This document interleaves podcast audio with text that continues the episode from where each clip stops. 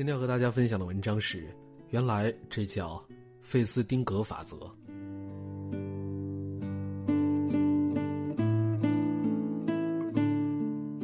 美国社会心理学家费斯汀格有一个很出名的判断，被人们称为费斯汀格法则。生活中的百分之十是由发生在你身上的事情组成，而另外的百分之九十，则是由你对所发生的事情如何反应所决定。换言之，生活中有百分之十的事情是我们无法掌控的，而另外的百分之九十却是我们能够掌控的。费斯汀格在书中举了这样一个例子：卡斯汀早上起床以后洗漱的时候，随手将自己的高档手表放在了洗漱台边，妻子怕被水淋湿了，就随手拿过去放在了餐桌上。儿子起床后到餐桌上拿面包的时候，一不小心将手表碰到了地上，摔坏了。卡斯丁疼爱手表，就照儿子的屁股揍了一顿，然后黑着脸骂了妻子一通。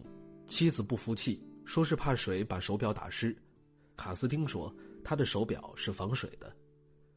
于是二人就猛烈的斗起嘴来，一气之下，卡斯丁早餐也没有吃，直接开车去了公司。快到公司的时候，突然忘记了拿公文包，又立刻转回家。可是家中没有人，妻子上班去了，儿子上学去了，卡斯汀钥匙留在了公文包里，他进不去门，只好打电话向妻子要钥匙。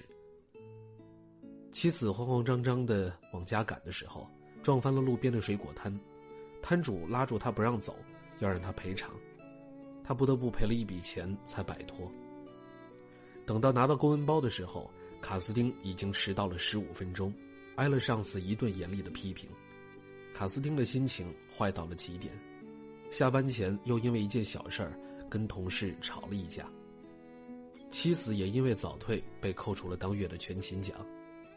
儿子这天参加棒球赛，原本夺冠有望，却因为心情不好，发挥不佳，第一局就被淘汰了。在这个事例当中，手表摔坏是其中的百分之十，后面一系列的事情就是另外的百分之九十，都是由于当事人没有很好的掌控那百分之九十，才导致了这一天成为了闹心的一天。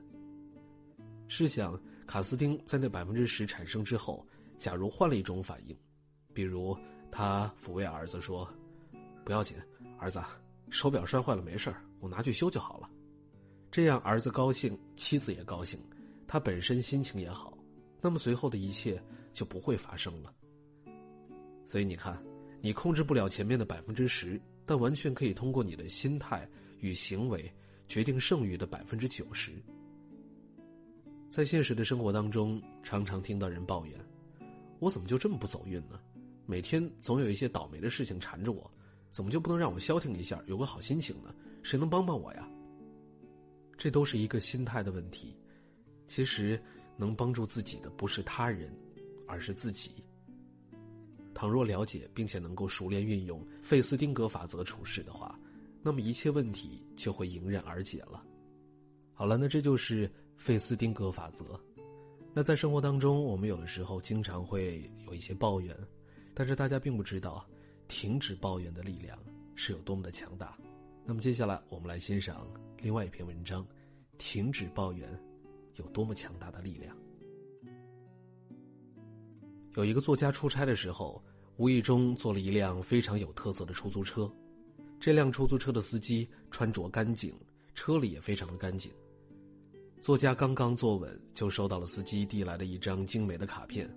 卡片上面写着：“在友好的氛围中，将我的客人最快捷、最安全、最省钱的送达目的地。”看到这句话，作家来了兴趣，就和司机攀谈了起来。